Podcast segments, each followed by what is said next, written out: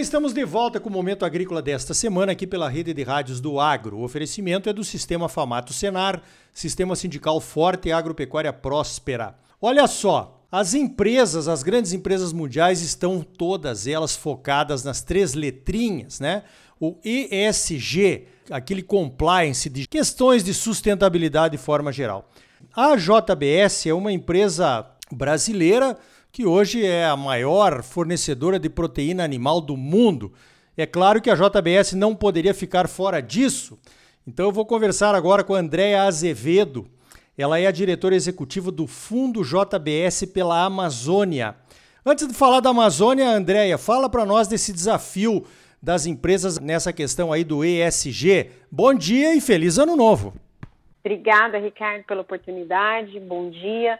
E feliz ano novo também aí para você e todos os que te ouvem. Bom, o consumidor hoje está muito mais exigente. O consumidor quer saber o que, que, a empresa faz além de gerar emprego é, e gerar impostos, né? E isso significa que elas precisam, de alguma maneira, prestar contas nos ecossistemas que elas trabalham, nos biomas que elas trabalham, e de alguma maneira é, gerar um benefício para além da geração de emprego que um negócio normalmente faz. A JBS tem uma parte significativa dos seus negócios na Amazônia. Então, pensando nisso, a JBS, em setembro de 2020, lançou duas iniciativas. Uma foi um programa de rastreabilidade dos fornecedores indiretos, né? Ela, ela monitora somente os, os diretos em relação a desmatamento ilegal e também em relação a outros aspectos socioambientais. E o outro programa que ela lançou foi um fundo, que é uma espécie de uma resposta, um programa de responsabilidade socioambiental. E ela chamou, ela fez um convite para todas as empresas para que também houvesse um engajamento nesse fundo e que fosse uma espécie, uma espécie de uma plataforma privada, né? Com a finalidade pública de ajudar em assuntos que normalmente quem ajuda é o Estado, quem faz é o Estado, né? É um dinheiro muito mais que vem de fomento. Então, esse ficou um convite e para estimular outras empresas, outros parceiros, ela então ela tem um sistema de contrapartida. Para cada um real que uma outra empresa dê ao fundo ou num projeto que o fundo apoia, a JBS dá um real, até o valor de 500 milhões de reais. Então é um fundo que tem uma ambição de ser um fundo de um bilhão de reais para investir no bioma amazônico.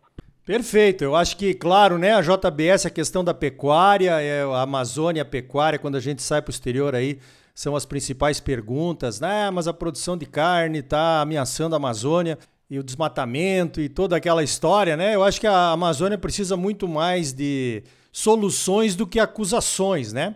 Agora explica um pouco melhor para nós, Andréia, como é que é essa questão do fundo aí, como é que esse fundo vai trabalhar em busca de soluções para melhorar a economia lá da Amazônia? Legal. Olha, o fundo, então, ele já está funcionando desde janeiro de 2021, né? Estávamos em plena pandemia.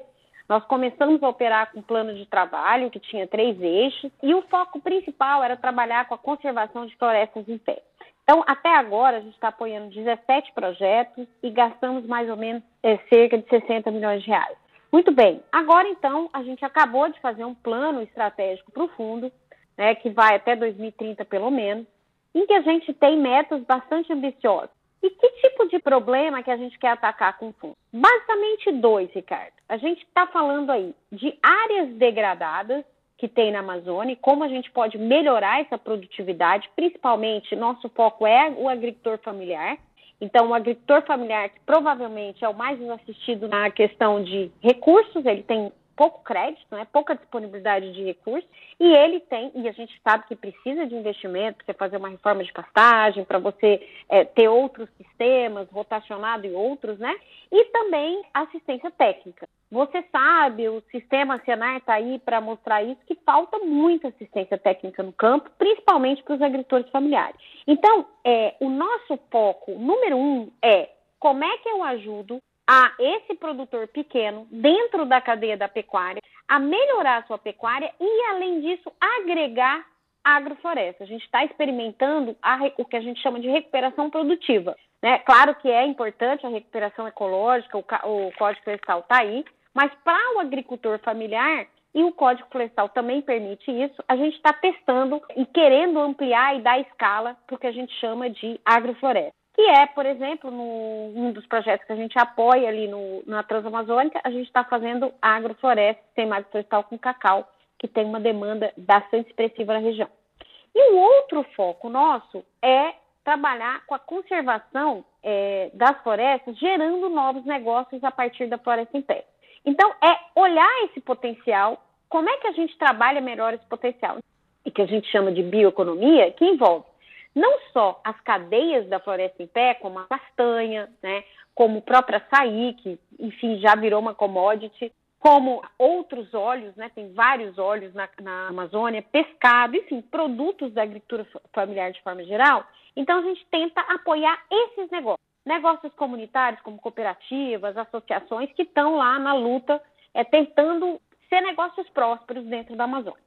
Para isso, a gente estabeleceu três eixos de trabalho para o fundo, que inclui desde recursos de fomento, ou seja, doação, até é, o que a gente chama de empréstimo, capital paciente, que é um capital com juros abaixo de mercado e com tempo maior de retorno, e equity, né, que seria uma espécie de uma parceria é, em que o, o, fundo também poderia ficar sócio de algum negócio. Então, nós estamos estruturando o fundo nesse momento, a partir desse planejamento, para operar nessas três esferas.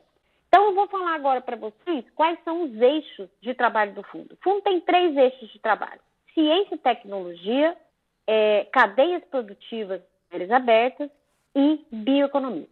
Dentro do eixo de ciência e tecnologia, a gente tem dois programas: bioprodutos e o outro é conectividade, mobilidade e energias renováveis.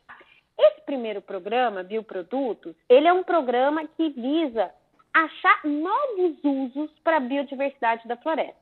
Então, aqui, basicamente, a gente tenta apoiar pesquisas aplicadas, e uma dessas você comentava comigo, é por exemplo, produtos à base de plantas que podem virar ingredientes, né? Ingredientes à base de plantas que podem virar produtos, seja plant-based, proteínas, né, à base de plantas, seja corantes, aromatizantes, produtos que dêem, ingredientes que deem uma durabilidade maior para produtos industrializados, mas de uma maneira mais natural. Enfim, tem N possibilidades, não só para a indústria alimentícia, mas também para a indústria é, cosmética e fármaco, né? nosso foco tem sido na indústria alimentícia. Então, bioprodutos é basicamente para isso. E a gente tenta fazer isso de maneira aberta, ou seja, desde uma startup até uma seara da vida pode ter acesso a, esses, a esse desenvolvimento e gerar novos produtos. Né? Então, é democratizar bastante essa informação. Um outro tipo de projeto, baseado no nosso segundo programa de mobilidade e conectividade, é acesso à internet. Então, a gente está apoiando hoje um piloto com 30 comunidades para que a gente consiga, até 2026 no máximo, chegar à conectividade de internet rápida para mais de 4 mil é, comunidades indígenas, quilombolas, enfim, tradicionais na Amazônia. Por que isso? Isso é uma verdadeira revolução. Isso faz com que a pessoa tenha mais acesso à educação, saúde, através da telemedicina e também possibilidades de negócio. Então, isso vai, vai causar uma verdadeira revolução mesmo no centro da floresta, nessa floresta mais profunda, que quer fazer seus negócios a partir da floresta em pé. Então, esse aí seria o nosso primeiro eixo, o tipo de foco que a gente está dando. Então, eu vou terminar com o segundo eixo. Então, o segundo é, é muito focado num, numa coisa que é muito comum aí, a FAMATO, a CRIMAT e tudo mais, que é como é que a gente espalha e dá escala para programas que vão ajudar esse agricultor familiar dentro da cadeia da pecuária, no início dessa cadeia, fazendo toda a rastreabilidade possível e melhorando a renda dele. Então, a gente já está testando isso através de um projeto que envolve 1.500 famílias na região da Transamazônica, que já reduziu 77% do desmatamento, dando opções de produção, né, Ricardo? A gente sabe que comando e controle não funciona para a agricultura familiar. Ele precisa ter uma alternativa. Então, aí onde a gente está fazendo o combo.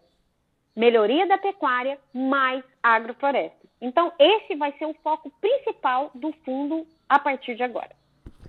Perfeito, André. Você deu alguns exemplos importantes aí de como é que a iniciativa privada pode realmente mudar esta realidade, principalmente econômica, de um bioma que precisa ser protegido, mas que tem poucas soluções econômicas para chegar do ESG, né? Economia, sustentabilidade ambiental e também sustentabilidade social. André Azevedo, parabéns pelo trabalho. Você tem que voltar aqui durante 2023 para contar mais um pouquinho para nós. E obrigado pela sua participação aqui no Momento Agrícola.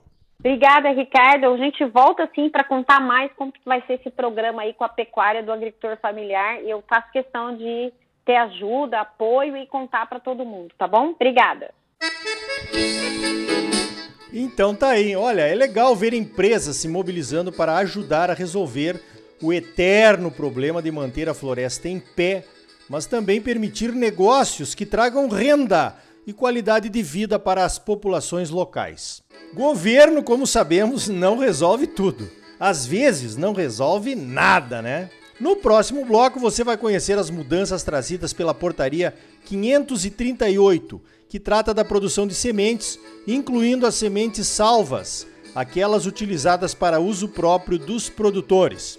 E ainda hoje, os quatro pilares de pesquisas da Embrapa Soja visando melhorar ainda mais a sustentabilidade da nossa já muito sustentável produção. Senar Mato Grosso, mais de 350 cursos gratuitos à sua disposição. São gratuitos porque já foram pagos pelos produtores rurais do estado. Procure o sindicato rural de sua cidade, faça um dos cursos gratuitos do Senar e comece uma vida nova. Voltamos já com mais momento agrícola para você.